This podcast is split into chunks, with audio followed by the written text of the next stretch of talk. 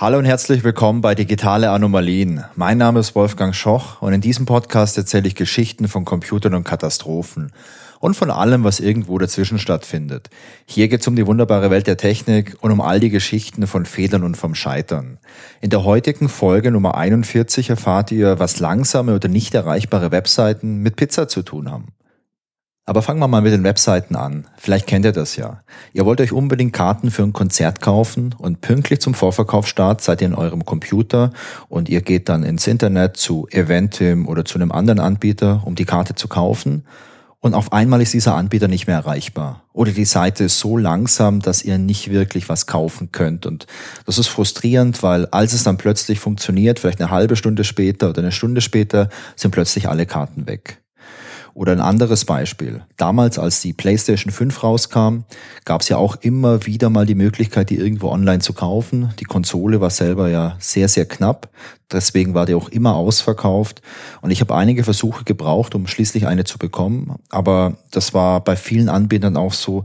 Als man die jetzt kaufen konnte, war auf einmal der Online-Shop super langsam, weil viele Leute gleichzeitig was kaufen wollten. Und es hat oft nicht funktioniert. Oder vielleicht noch ein anderes Beispiel. Ähm, ihr lest einen Artikel bei Spiegel Online oder bei heise.de oder bei einem anderen großen Online-Medium und in dem Artikel, da wird über eine andere Webseite berichtet.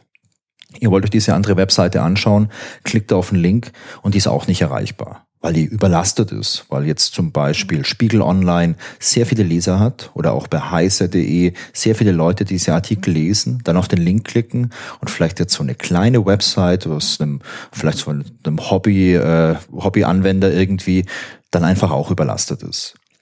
Und äh, letztes Beispiel in dem Bereich fällt mir noch ein. Vor einigen Jahren war es oft so, wenn es neue äh, Betriebssystem-Updates für das iPhone gab und man da relativ schnell das Update machen wollte, dann hat es manchmal auch wirklich ein paar Stunden gedauert, bis man das runterladen konnte, beziehungsweise bis der Download fertig war, weil es da auch einen sehr, sehr großen Ansturm gab.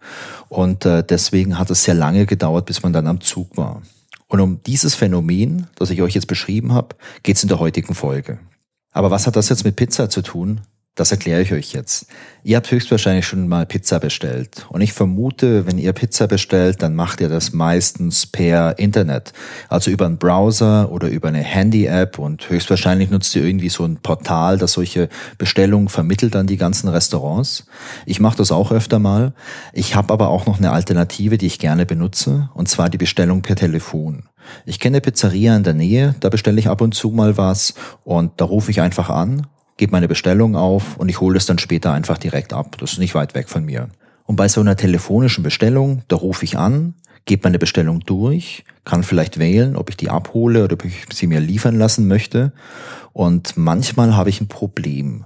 Nämlich, wenn ich mir jetzt Sonntagabends was bestellen möchte, vielleicht so um 19 Uhr, damit ich um 20 Uhr vielleicht den Tatort anschauen kann, da bin ich nicht alleine. Da möchten viele Leute was bestellen, die vielleicht auch zu dieser Zeit dann was essen möchten. Und da kann es passieren, dass ich anrufe zu dieser Stoßzeit und es ist besetzt. Und ich muss später nochmal anrufen. Und wenn ich Pech habe, habe ich wirklich beim zweiten Anruf nochmal ein besetztes Telefon und beim dritten nochmal. Und ich muss wirklich geduldig sein, bis ich endlich durchkomme. Und die Frage ist jetzt, was würde denn passieren, wenn irgendjemand böse Absichten hat und dauernd anruft? Dauernd anruft, wartet, bis er durchkommt und dann vielleicht gar nichts sagt, sondern wieder auflegt und dadurch das Telefon blockiert, ohne eine echte Bestellung aufzugeben. Das wäre zum einen für die Pizzeria blöd, weil richtige Bestellungen können halt nicht aufgegeben werden. Wäre für mich als Kunden natürlich auch blöd, weil ich ja gar nicht weiß, was da los ist. Ich habe nur den Eindruck, oh, hier ist super viel gerade am Telefon, ich komme nicht durch. Naja, jetzt muss ich vielleicht woanders hingehen und woanders meine Pizza bestellen. Und diese Aktion von diesem Menschen mit der bösen Absicht würde also das Angebot der Pizzeria stören, also das Angebot der telefonischen Bestellung und auch ein bisschen das Angebot der Bestellungen überhaupt, also dass man eben was bestellt, um das abzuholen. Und so eine Art, in Anführungszeichen, Angriff nennt man auch DOS-Attacke. Und Achtung, DOS bedeutet jetzt hier nicht Disk Operation System. Das kennt ihr vielleicht, wenn ihr schon so in den 80er, 90er Jahren einen Computer hattet. Das war dann so das DOS-Betriebssystem, so der Vorgänger von Windows.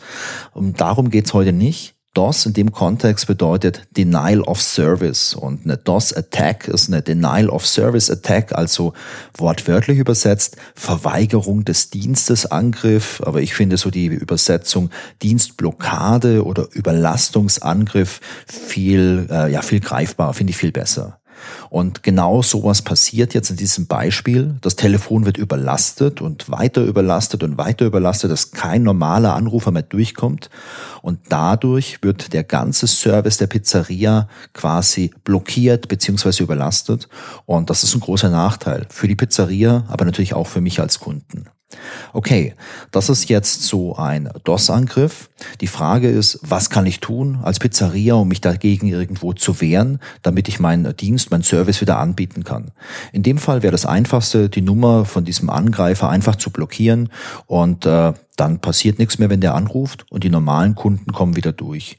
Ich mache sowas beispielsweise auf meinem Smartphone, also nicht wenn ich Pizza verkaufe, sondern im Alltag, denn es gibt bei mir immer wieder mal so Spam-Anrufe und äh, ich kann die bei mir auf meinem Smartphone einfach blockieren. Damit komme ich das gar nicht mehr mit, wenn die mich anrufen und dann stört mich das auch nicht mehr. Die Pizzeria, die könnte das Gleiche machen. Was passiert jetzt aber, wenn nicht ein Anrufer mit so einer schlechten Absicht anruft, sondern wenn das viele Anrufer sind, die sich vielleicht absprechen?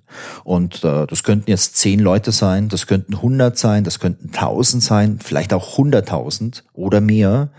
Und in dem Fall wäre das Blockieren ein enorm großer Aufwand. Denn wenn ich jetzt wirklich jede Nummer äh, blockieren möchte, müsste ich die ja eigentlich auch erstmal überprüfen. Hey, bist du jetzt ein böser Anrufer oder bist du jetzt jemand, der nur Pizza möchte? Weil die guten Kunden, die möchte ich ja nicht blockieren. Und sowas ist nicht wirklich auf die Schnelle durchführbar. Und das bedeutet, dass mein Service für eine längere Zeit blockiert sein würde. Und diese Art von Angriff, die nennt man jetzt DDoS-Attacke. Also DDoS mit äh, zweiten D vor dem DOS.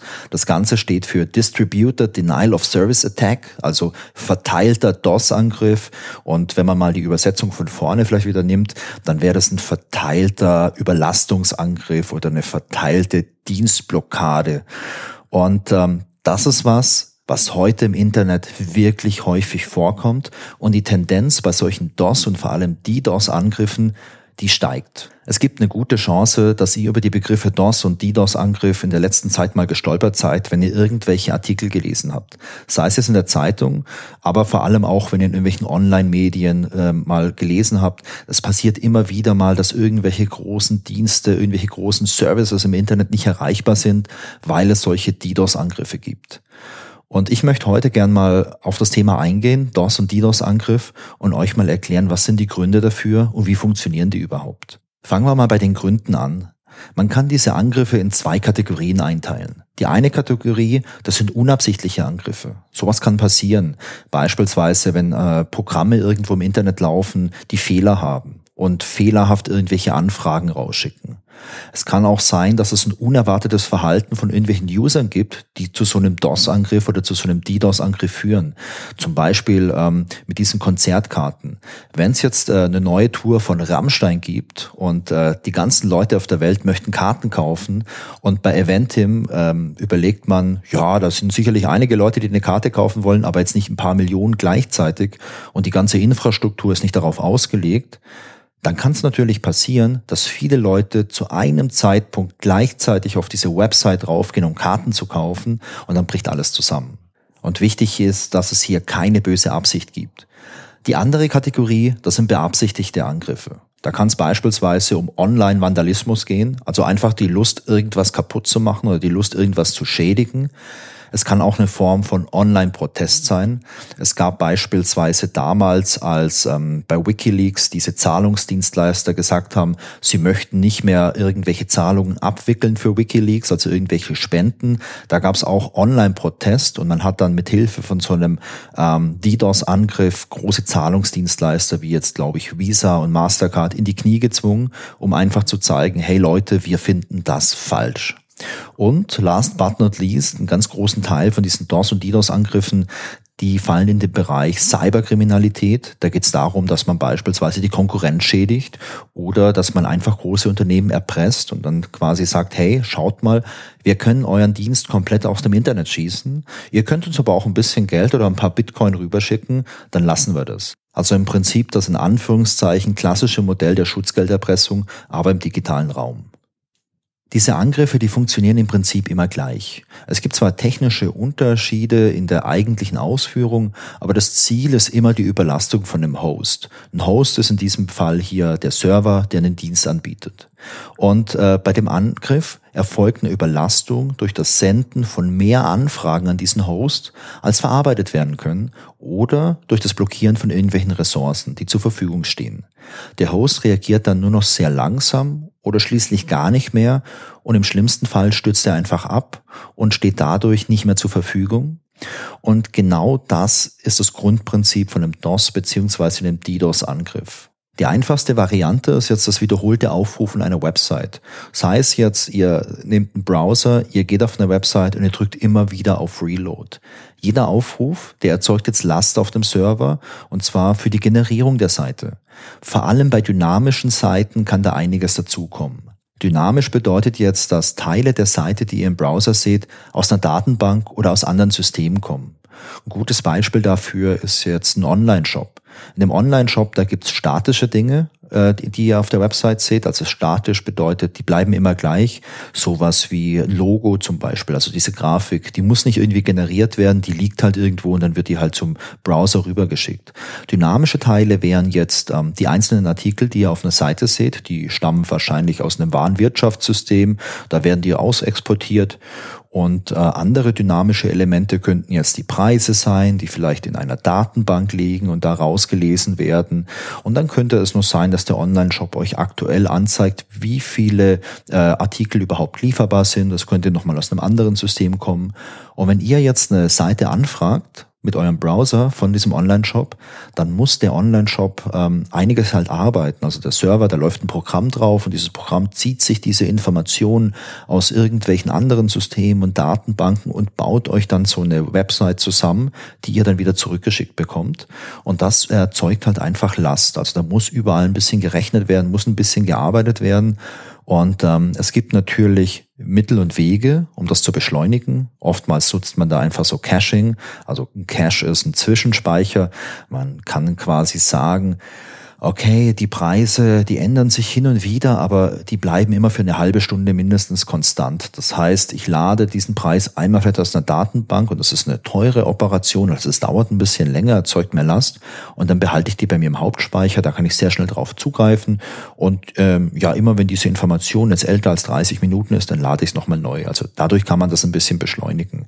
Wenn es jetzt aber sehr, sehr viele Anfragen gibt, dann äh, bringt jetzt vielleicht dieser Cache, diese, diese Mechanismen, um was zu beschleunigen, bringen irgendwann nicht mehr so viel. Ein anderes Beispiel für solche dynamischen Seiten, das ist so der klassische WordPress-Blog. Also WordPress ist, glaube ich, die am meisten verwendetste Software, um irgendwelche Blogs und so Content-Management-Geschichten im Internet zu, äh, zu haben. Also zum Beispiel digitaleanomalien.de, das läuft auch mit WordPress. Und das ist ja auch so. Die ganzen Inhalte, die ganze Konfiguration etc., das steckt alles in der Datenbank. Und wenn ihr eine Seite abruft, dann werden mitunter Daten aus dieser Datenbank geladen, um die Seite Seite wirklich jetzt mal äh, zusammenzubauen. Und das erzeugt halt auch immer Last. Und wenn man jetzt sehr, sehr viele Aufrufe ausführt und auch diese Aufrufe in einer möglichst kleinen Zeit, also sehr schnell hintereinander oder vielleicht auch parallel absetzt, dann erzeugt das halt sehr, sehr viel Last. Und so ein Webserver, der kann schon einiges ab und ein Webserver, der kann auch einige Anfragen parallel verarbeiten. Aber irgendwann ist halt mal Schluss. Also es gibt ein Oberlimit von Anfragen, die parallel verarbeitbar sind. Und wenn die Anfrage Last höher ist als dieses Limit, dann wird der Server überlastet, dann wird er langsamer und dann passiert halt genau das, was ich vorhin erzählt habe. Langsamer wird er, der kann abstürzen, er reagiert nicht mehr und das ist halt schlecht für den Anbieter und natürlich auch für die Kunden. Technisch betrachtet kann man jetzt unterschiedliche Arten von DOS oder DDoS-Angriffen unterscheiden. Hauptsächlich würde ich die an den verwendeten Protokollen unterscheiden. Ein Protokoll ist eine Spezifikation, wie zwei Computer oder zwei Programme miteinander sprechen. Und es gibt viele Protokolle für unterschiedliche Zwecke. Und man könnte jetzt sagen, ein Protokoll ist ein Standard, der es ermöglicht, dass unterschiedliche Programme von unterschiedlichen Herstellern kommunizieren können. Ein Beispiel, das ihr alle kennt, das ist das HTTP oder HTTPS-Protokoll. Das steht für Hypertext Transfer Protocol oder Hypertext Transfer Protocol Secure. Und das ist das Protokoll, das euer Browser nutzt, um Webseiten abzurufen. Und da ist halt genau drin spezifiziert, wie stellt jetzt ein Browser eine Anfrage an so einen Server und was kann der Server dann darauf antworten. Und das sorgt jetzt dafür, dass jeder mögliche Browser auch mit jedem möglichen Webserver sprechen kann. Und das ist eine gute Sache für unseren Alltag. So eine Überlastung, also so ein DOS oder DDoS-Angriff, ist prinzipiell mit jedem Protokoll möglich. Also was ich euch vorhin erklärt habe, das wäre jetzt so ein Angriff über dieses HTTP oder HTTPS-Protokoll. Es gibt aber auch noch andere Wege und Möglichkeiten. Und Angreifer suchen jetzt ständig einfache Wege, wie man sehr große Last bei einem Server erzeugen kann, um damit Systeme zu stören oder zu blockieren. Denn was so ganz charakteristisch ist für DOS oder DDoS-Angriffe, man möchte auf der einen Seite als Angreifer halt einen sehr kleinen Aufwand haben, um damit auf der anderen Seite einen sehr großen Schaden zu erzeugen. Und es gibt da technisch betrachtet wirklich sehr viele unterschiedliche Dinge und ich finde es auch interessant, mir sowas anzuschauen, weil als man so damals diese ganzen Protokolle sich überlegt hat und ausgearbeitet hat, hat man ja in erster Linie dran gedacht, hey, wir möchten das Ganze so gestalten, damit wir da gut mitarbeiten können. Man hat sich damals noch nicht so die großen Gedanken darüber gemacht, was da vielleicht für ein Missbrauchspotenzial versteckt sein könnte. Und ähm, das ist interessant, weil auch wenn natürlich diese ganzen Angriffe nicht gut sind und viele Sachen stören. Von so einer rein technischen Perspektive finde ich es natürlich schon ja, spannend, was sich Leute ausdenken oder was Leute herausfinden. Und ein Beispiel habe ich euch noch mitgebracht, nämlich die sogenannte Syn Flute Attack. Diese Attacke, die funktioniert mit dem TCP-Protokoll. TCP, das steht für Transmission Control Protocol. Und TCP ist die Grundlage für einen Großteil der Kommunikation im Internet diese ganze Internetkommunikation, auch sowas wie HTTP und so weiter, das könnt ihr euch vorstellen wie so ein, äh, ja, wie so ein Stapel, der aufeinander aufbaut. Man hat so ganz unten in dem Stapel so sehr grundlegende und sehr technisch orientierte Protokolle, wie jetzt Computer miteinander sprechen, wo man sich auch Gedanken macht, wie die einzelnen Bits und Bytes durch die Leitung durchfließen. Sowas wäre es natürlich für die Entwicklung von einer Anwendung, von einem Programm sehr, sehr kompliziert, weil da möchte man gern so ein bisschen abstrahieren und man möchte jetzt, wenn man einen Browser entwickelt, eher über Dinge sprechen wie Bilder, Dateien, Text etc., den man überträgt und nicht drüber sprechen, wie man jetzt einzelne Bits vielleicht überträgt. Und deswegen läuft das im Internet so ab, dass so Protokolle aufeinander aufbauen. Und TCP ist relativ weit unten, kümmert sich um technische Details und HTTP nutzt beispielsweise dann dieses TCP-Protokoll, um da nochmal so eine Schicht rumzulegen und jetzt den Entwicklern von so einem Browser einfach ein paar schöne Sachen an die Hand zu geben, mit denen die arbeiten können. Okay, so viel zum Thema TCP. Wie das genau funktioniert, ähm, erkläre ich vielleicht mal, wenn es eine Folge zum Thema TCP gibt. TCP hat jetzt eine Spezialität und zwar einen sogenannten Drei-Wege-Handshake. Ein Handshake ist ein Verfahren, um Sachen zu bestätigen. Bei TCP läuft das so. Beim Verbindungsaufbau zwischen zwei Computern über dieses TCP-Protokoll müssen erstmal ein paar Sachen ausgehandelt werden. Und dafür wird jetzt dieser Drei-Wege-Handshake verwendet. Ein Handshake ist vereinfacht gesagt ein Verfahren, um Dinge zu bestätigen. Und ähm, so ganz abstrakt funktioniert es so, der Client, also die Partei, die jetzt äh, anfangen möchte mit der Kommunikation, das kann jetzt euer Computer sein, sendet äh, quasi eine Aufforderung zum Aufbau der Verbindung. Und diese Aufforderung, die heißt Syn. Das ist eine Abkürzung für synchronisiere dich, also für synchronize. Und ähm, der Computer auf der anderen Seite empfängt diese Nachricht und äh, macht dann ein paar Sachen und bestätigt das dann und schickt als Bestätigung zurück Syn ACK. Also Syn wieder für synchronisiere und ACK, ACK für acknowledge, also bestätigt. Und der Client, also wieder euer Rechner, bestätigt diese Bestätigung jetzt wiederum. Und der schickt dann ähm, nur so ein Act zurück, also ein Acknowledge bestätigt. Bedeutet also, ähm, ihr habt auf der einen Seite euren Computer, auf der anderen Seite euren Server. Euer Computer sagt dem Server, hallo Server, ich möchte mit dir kommunizieren. Hier, äh, schick dir mal Syn rüber, synchronisier mal alles, mach mal alles bereit. Der Server sagt, jo, habe ich verstanden. Ich bestätige dir, dass ich verstanden habe, du möchtest dich synchronisieren. Und der äh, Computer auf eurer Seite, der bestätigt das jetzt wiederum und sagt, hey, ich bestätige, dass ich deine Bestätigung erhalten habe. Das ist dieser Drei-Wege-Handshake. Und ähm, dann funktioniert normal die ähm, Verbindung, die ist dann etabliert und dann kann man da halt kommunizieren. Und das ist der normale Fall und so hat man sich das damals ausgedacht, als man sich Gedanken über TCP gemacht hat. Und ich sag mal so, das macht ja auch Sinn. Im Internet gibt es auch immer wieder mal ein bisschen Probleme. Und da kann mal vielleicht eine Verbindung abreißen oder es gibt mal eine Verzögerung irgendwo. Und ähm, jetzt dieser Drei-Wege-Handshake, der stellt halt sicher, dass wirklich beide Seiten jetzt wissen, okay, wir haben verstanden, jetzt geht's los. Okay. Was ist jetzt diese Synflut-Attacke? Die macht folgendes. Der Client, der schickt, wie gesagt, diese, diese Aufforderung für die Kommunikation, dieses Syn. Der Server sagt, ah, der Client, der möchte mit mir kommunizieren, ich schicke mal dieses Syn-Act zurück. Okay, ich bin bereit. Und jetzt wartet der Server, dass er jetzt wiederum vom Client dieses Act bekommt. Also drei Wege Handshake, erster Weg, zweiter Weg. Der Server wartet jetzt auf die Bestätigung und die kommt einfach nicht. Und weil im Internet nicht immer alles so gut läuft, wartet der Server jetzt eine gewisse Zeit. Und in dieser gewissen Zeit ähm, ist diese Verbindung so im Prinzip so zur Hälfte fertig oder so zur Hälfte geöffnet. Aber für den Server bedeutet das, der reserviert im Hintergrund schon mal irgendwelche Ressourcen, die er braucht, um, also irgendwelche Puffer im Speicher, um jetzt da zu kommunizieren. Und diese reservierten Ressourcen, die stehen erstmal nicht zur Verfügung. Wenn sowas jetzt einmal passiert, ist das nicht schlimm, denn sowas kann ja im richtigen Leben auch passieren. Ich möchte diese Verbindung irgendwie aufbauen und jetzt stürzt mir vielleicht mein Rechner hier ab lokal. Ich kann dieses letzte Eck gar nicht mehr schicken und der Server wartet jetzt halt. Es ist konfigurierbar, wie lange, aber es ist schon, ja, es sind schon einige Sekunden oder es ist vielleicht auch mal eine Minute, die er wartet. Und in der Zeit sind diese Ressourcen blockiert. Passiert das einmal, ist es nicht schlimm. Aber was passiert jetzt, wenn das tausendmal passiert, zwar parallel oder zehntausend oder hunderttausendmal parallel? Dann ist die Menge der Ressourcen, die jetzt beim Server reserviert ist oder blockiert ist auch, halt sehr, sehr groß. Es wird immer mehr. Und dann kann natürlich auch ein Verhalten auftreten, das nicht gewünscht ist oder das auch nicht erwartet ist. Also der Server kann langsam werden, der stürzt vielleicht ab, weil der Speicher aufgebraucht ist. Und ähm, das ist auf jeden Fall eine Sache, die schlecht ist für den Server und die halt auch so allgemein die ganze Leistung des Servers beeinträchtigt. Und hier kommt noch eine Spezialität dazu.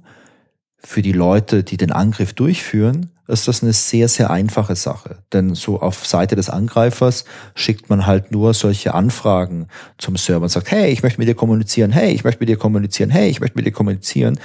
Und man hat selbst sonst keine großen äh, Ressourcen, die man braucht, um den Angriff durchzuführen.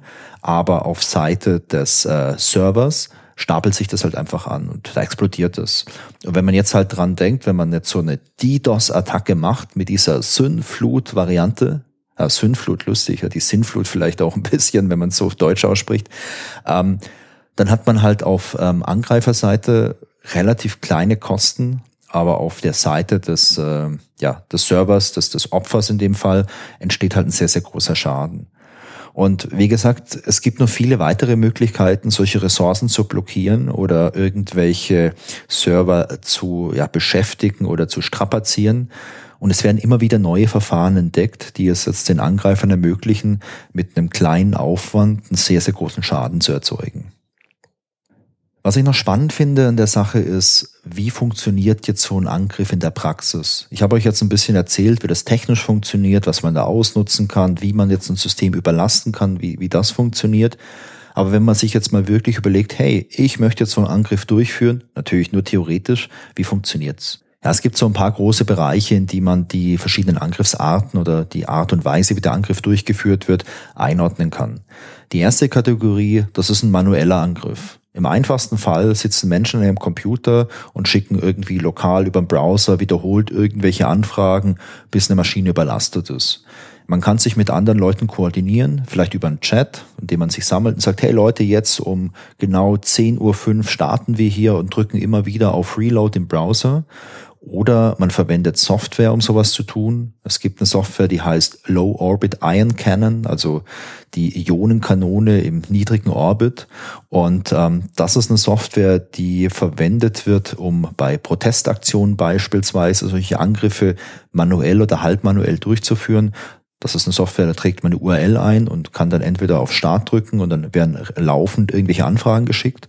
Oder es gibt so eine Art Fernsteuermodus, da kann man dann seine, äh, seinen lokalen Rechner quasi so einem übergeordneten Netzwerk übergeben, das dann so zentral ähm, koordiniert irgendwelche Angriffe durchführt. Ich habe an der Stelle natürlich noch einen kleinen Fact. Die Low Orbit Cannon, falls euch der Name bekannt vorkommt, der stammt aus dem Computerspiel Command Conquer aus den 90er Jahren.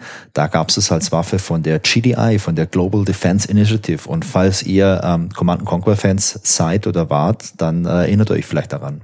Die nächste Kategorie, das sind Botnetze. Also Botnetze, das sind große Netzwerke von Computern, die durch eine Schadsoftware ferngesteuert werden. Schadsoftware ist hier halt ein Trojaner, also eine Software, die ihr euch mal runtergeladen habt und die da verseucht oder infiziert war.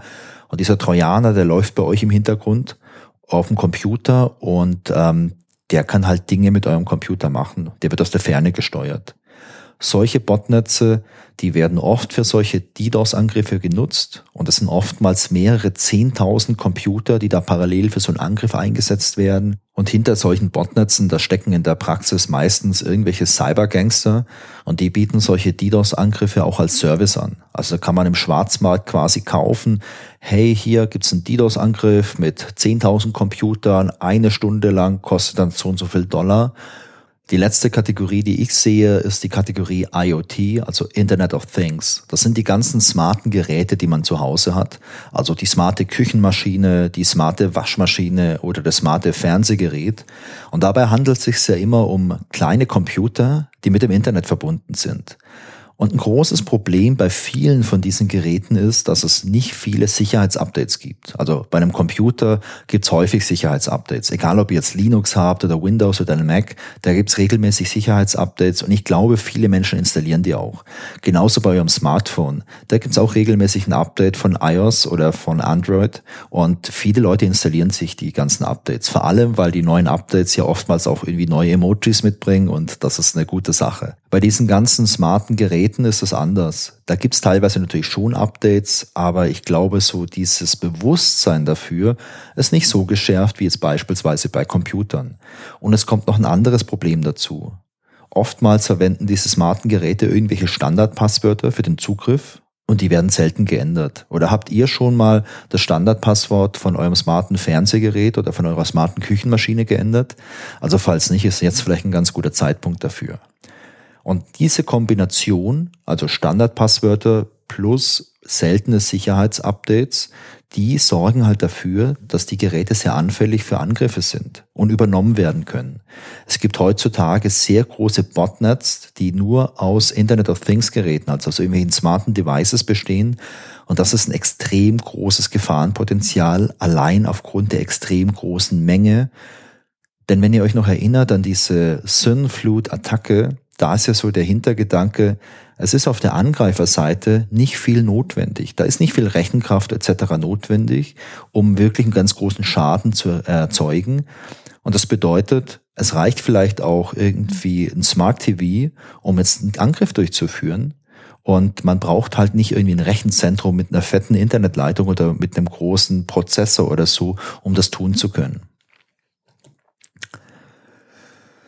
Jetzt habe ich viel erzählt über DDoS und Attacke und so weiter. Ich habe noch ein paar Beispiele rausgesucht von bekannten Fällen aus dem Bereich DOS und DDoS-Angriffen und ähm, die möchte ich euch noch kurz erzählen, um euch ein bisschen einen Eindruck zu geben, was ist denn da überhaupt schon so passiert.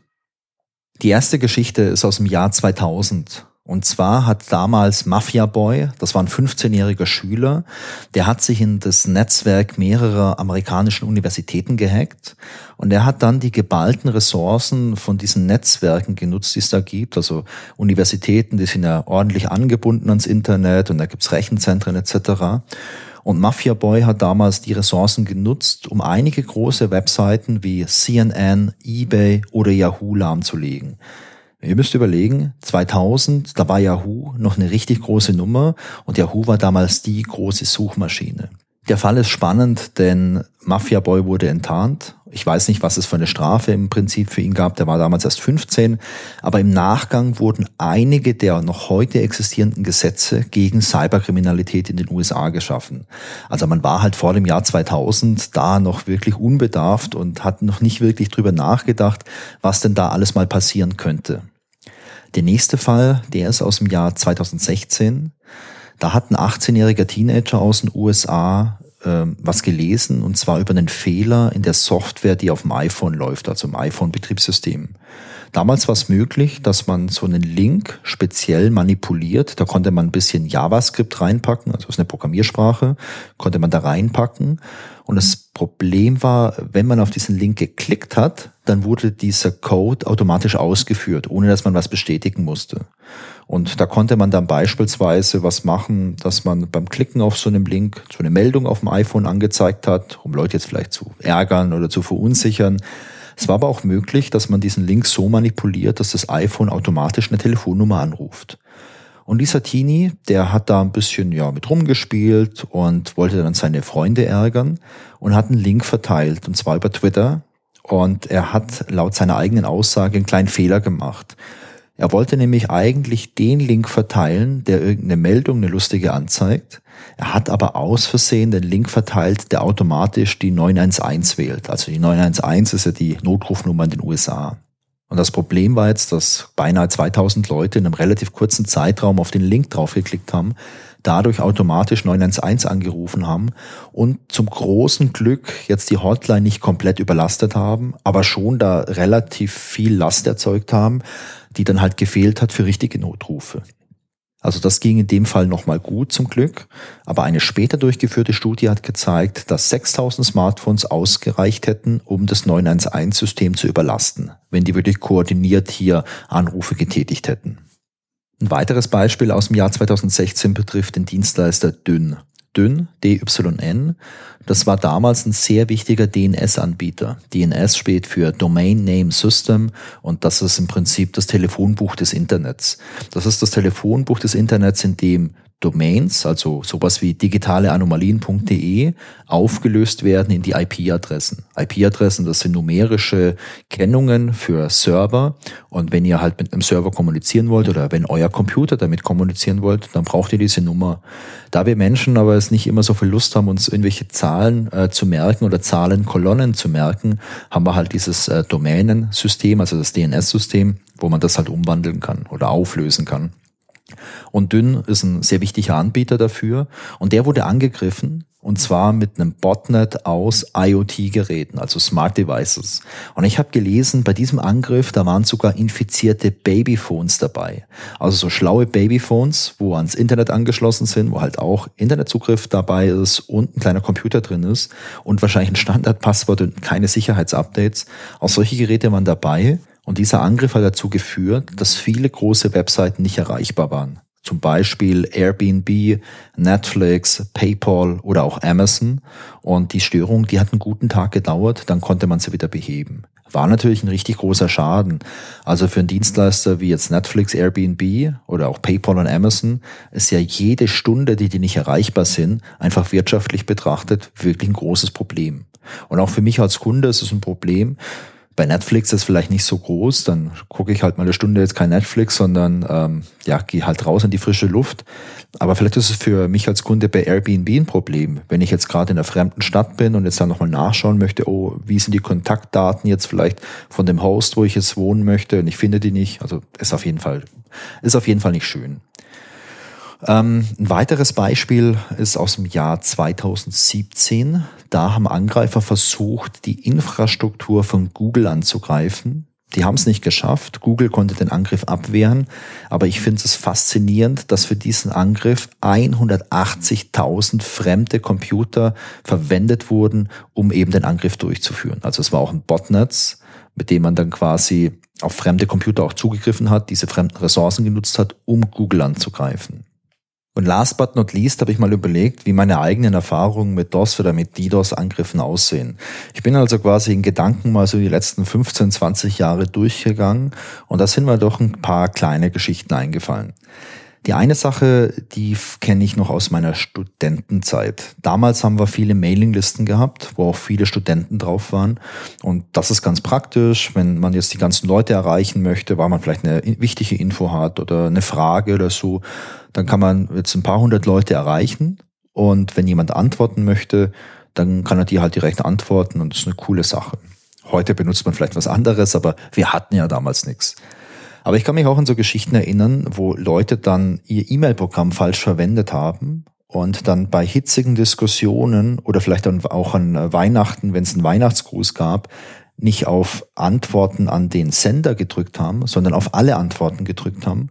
Und dann hast du halt extrem viele E-Mails bekommen. Weil wenn ich jetzt irgendwie was schreibe, hey, frohe Weihnachten euch allen, und jemand antwortet an alle, ja, danke dir auch, frohe Weihnachten, dann antworten andere auch, weil man wird vielleicht motiviert, oh ja, schöne Weihnachtsgrüße. Und dann schaukelt sich das hoch, dann gibt's zwischendrin noch ein paar Leute, die auch an alle antworten, hey Leute, wisst ihr nicht, wie eine Mailingliste funktioniert, dann gibt's andere, die den beschimpfen und so weiter. Und ähm, das ist auch schon so ein bisschen was wie so ein DDoS-Angriff, im Kleinen natürlich noch, aber sowas kann sich auch hochschaukeln. Ich kenne auch Geschichten von großen Unternehmen, wo dann viele tausend Leute auf so Mailinglisten waren und wo es wirklich dazu geführt hat, dass so ein E-Mail-System fast kollabiert ist, weil äh, es einfach so viele Mails gab, die hin und her flogen, dass es einfach nicht mehr funktioniert hat. Apropos E-Mails, da habe ich noch eine Geschichte. Ich habe vor, weiß nicht, 12, 13 Jahren oder so, ist schon länger her, bei einer Firma gearbeitet und äh, da hatten wir einen eigenen Mail-Server und zwar quasi in der Firma, da stand ein kleiner Server und auf dem lief unser Mail-Server. Die Firma, die hat auch eine gescheite Internetanbindung gehabt, aber ich weiß nicht mehr, was das war. Also sicherlich jetzt keine Gigabit-Anbindung, sondern vielleicht ein Megabit oder so. Ich weiß es nicht mehr genau. Auf jeden Fall war das völlig ausreichend für den Mailverkehr in der Firma. Es gab damals aber eine Feier, ich glaube, das war eine Weihnachtsfeier und im Nachgang hat eine Kollegin eine E-Mail an alle geschickt mit Bildern. Und zwar äh, waren da einige Fotos halt dabei und ich glaube, das war dann so ein Attachment in der Mail von circa 100 Megabyte. Und sie hat das damals während der Arbeitszeit verschickt. Und das Problem war jetzt, die ganzen Leute in der Firma, die waren halt am Arbeiten, hatten den Laptop laufen, hatten ihr Mailprogramm an. Diese Mail wurde versendet und jetzt haben alle Programme, also alle Mailprogramme von allen Leuten parallel versucht, diese 100 Megabyte runterzuladen. Und wenn man jetzt halt vielleicht 50 oder 100 Leute hat und alle probieren gleichzeitig es runterzuladen, dann hat man jetzt halt auch wieder so, ein, ja, so eine DDoS-Situation. Der Mail-Server bekommt jetzt vielleicht 100 Anfragen parallel und ähm, das Problem ist nicht die 100 Anfragen. Das Problem ist jetzt, dass jede Anfrage sehr viel Arbeit erzeugt, weil der Server muss jetzt jeweils diese ganzen Bilder nehmen und übertragen etc. Dann hat man noch diese Internetverbindung, die total überlastet ist. Und das hat auch dazu, dazu geführt, dass halt dieser Mail-Server komplett eingefroren ist, dass wir keine E-Mails mehr verschicken wollten und dass wir im Nachgang die Regel hatten, ja, große Anhänge, die verschicken wir nicht mehr, die legen wir es lieber auf einen File-Server oder so und da verschicken wir es nur noch eine E-Mail mit einem Link Link, dann kann sich die jeder nach Bedarf irgendwo anschauen. Ja, und so das letzte Beispiel, das hatte ich ja eingangs schon genannt. Äh, ich habe auch schon bei Event-Team mir versucht, Konzertkarten zu kaufen beim Vorverkaufsstart und hatte da auch so Situationen, wo es dann teilweise sehr zäh war, wo die Seite gar nicht mehr funktioniert hat und wo dann natürlich auch irgendwo der Frust aufkommt, wenn man jetzt wirklich sich so freut schon auf ein Konzert und dann halt nicht die Chance hat, eine Karte zu kaufen. Das gibt's auch aus anderen Bereichen, wo wirklich jetzt ein Online-Shop da ist oder so eine Plattform oder so ein Portal, wo das Jahr über nur relativ wenig Last ist. Aber es gibt so manche Tage im Jahr, sehr selten, wo extrem viel Last ist. Also es ist nicht doppelt so viel, sondern vielleicht tausendmal so viel. Und das ist in einer traditionellen Serverumgebung oder in so einer traditionellen Infrastrukturumgebung halt echt ein Problem, denn ich möchte jetzt nicht so viele Server kaufen, dass ich quasi das Maximum ständig abdecken kann. Wenn ich jetzt aber halt zu wenig habe, dass ich das Maximum auf gar keinen Fall abdecken kann, kriege ich halt das Problem. Und eine Lösung wäre dann zum Beispiel, dass man ähm, ja, in die Cloud geht, wo man so was dynamisch hochskalieren kann, wo man quasi sagen kann, okay, wir wissen, morgen ist der Vorverkauf für äh, die neue Rammstein-Tour. Jetzt äh, buchen wir hier nochmal ein paar extra Ressourcen und die bezahlen wir dann jetzt halt auch nur für zwei Tage und dann ist das eine feine Sache. Apropos, was kann man denn tun? Also es gibt verschiedene Möglichkeiten, wie man jetzt auf solche DOS- oder DDoS-Angriffe reagieren kann. Was ich ganz wichtig finde und was auch ganz einfach ist, das ist äh, sowas wie das System aktuell halten, gute Passwörter verwenden und dadurch sorgen, dass man kein Teil von einem Botnet wird. Denn jeder kann Teil von einem Botnet werden. Dein Laptop kann Teil davon werden, dein Smart TV, dein Smart Kühlschrank, aber natürlich auch irgendwelche Geräte, die du im Unternehmen hast, also auch die ganze Infrastruktur, ähm, die du jetzt vielleicht in deinem, in deinem Rechenzentrum hast, die kann ja auch missbraucht werden für sowas. Also hier alles mal aktuell halten, security-mäßig schauen, dass das alles passt. Das ist, glaube ich, eine wichtige Sache, die alle Leute tun können und wo, glaube ich, alle Leute auch beitragen können, dass es eine, dass das einfach reduziert wird, diese ganze Botnet-Problematik. Und wenn dann Angriff läuft, ja, da gibt's verschiedene Sachen. Also man kann durchaus mit solchen Sperrlisten arbeiten, ähnlich wie in der Pizzeria. Man kann mit Firewalls arbeiten und dadurch was blockieren klappt jetzt manuell nur bei einer kleinen Menge von Angreifern, aber es gibt auch spezialisierte Dienstleister, die sowas anbieten. Ich glaube, der bekannteste ist wahrscheinlich Cloudflare. Die haben im Angebot sowas ähnliches wie ein Proxy, also in Anführungszeichen eine Art Türsteher, der vor dem eigenen Internetangebot steht und diese Anfragen analysiert und gegebenenfalls blockiert. Cloudflare hat dann auch äh, selbst halt eine sehr, sehr große und starke Infrastruktur, die auch mit extrem vielen Anfragen umgehen kann und und dafür sorgt, dass man halt selber nicht überlastet wird. Kostet natürlich Geld, aber wenn ich jetzt ein Angebot habe, mit dem ich selbst mein Geld verdiene, ist es vielleicht was, was ich nutzen kann. Neben solchen spezialisierten Dienstleistern gibt es aber heutzutage auch viele Internet-Provider, die auch schon darauf ausgelegt sind oder auch schon vorbereitet sind, mit solchen Situationen umzugehen. Die haben dann beispielsweise eine redundante Infrastruktur. Also nicht nur eine Internetanbindung, sondern vielleicht zwei oder drei bei verschiedenen Internetanbietern. Und die haben vielleicht dann auch Redundanz, was jetzt die ganze Serverinfrastruktur angeht etc. Sind also schon darauf vorbereitet, dass wenn jetzt ein Angriff kommt, bis zu einer gewissen Größe damit umzugehen. Ja, und das ist es eigentlich. Ich glaube, spannend finde ich in dem Bereich, dass es eine Art Wettrüsten gibt. Auf der einen Seite, gerade so im Bereich so Cyberkriminalität, sucht man immer neue Mittel und Wege, um jetzt Systeme anzugreifen. Auf der anderen Seite versuchen aber auch die Internetdienstleister immer neue Mittel und Wege zu finden, mit denen man halt sowas abwehren kann. Und was ich da sehr spannend finde, ist gerade so Technologie, mit der man dann Angriffe analysieren kann, um herauszufinden, was ist jetzt ein guter äh, Zugriff und was ist jetzt ein böser Angriff. Äh, wenn ich jetzt irgendwie 100.000 äh, Zugriffe habe in der Sekunde, dann gehe ich davon aus, okay, der Großteil, der ist böse, aber wie unterscheide ich jetzt, was böse ist, was nicht böse ist? Weil da braucht man halt irgendwelche Algorithmen oder vielleicht auch aus dem Bereich künstliche Intelligenz irgendwelche Verfahren, um das möglichst gut und auch möglichst schnell durchzuführen. Was ist das Fazit aus der Geschichte oder aus der ganzen Thematik DOS oder DDoS?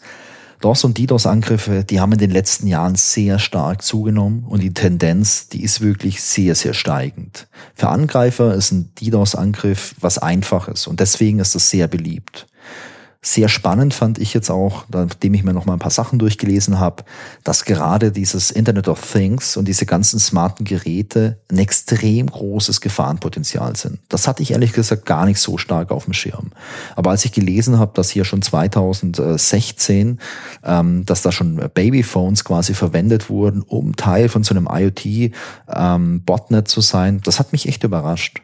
Denn IoT ist heute ja auch noch ein Thema, das extrem stark im Kommen ist. Wir haben zwar schon irgendwelche smarten Geräte, aber wenn ich mich ähm, generell über IoT unterhalte, dann ist oft so der Tenor, ja, wir machen da schon viel, aber wir haben noch eine riesengroße Zukunft vor uns. Und ich glaube, in dieser Zukunft, da muss man halt auch wirklich ähm, sich die Frage stellen, wie machen wir das sicher, damit wir nicht unsere eigene Infrastruktur damit kaputt machen.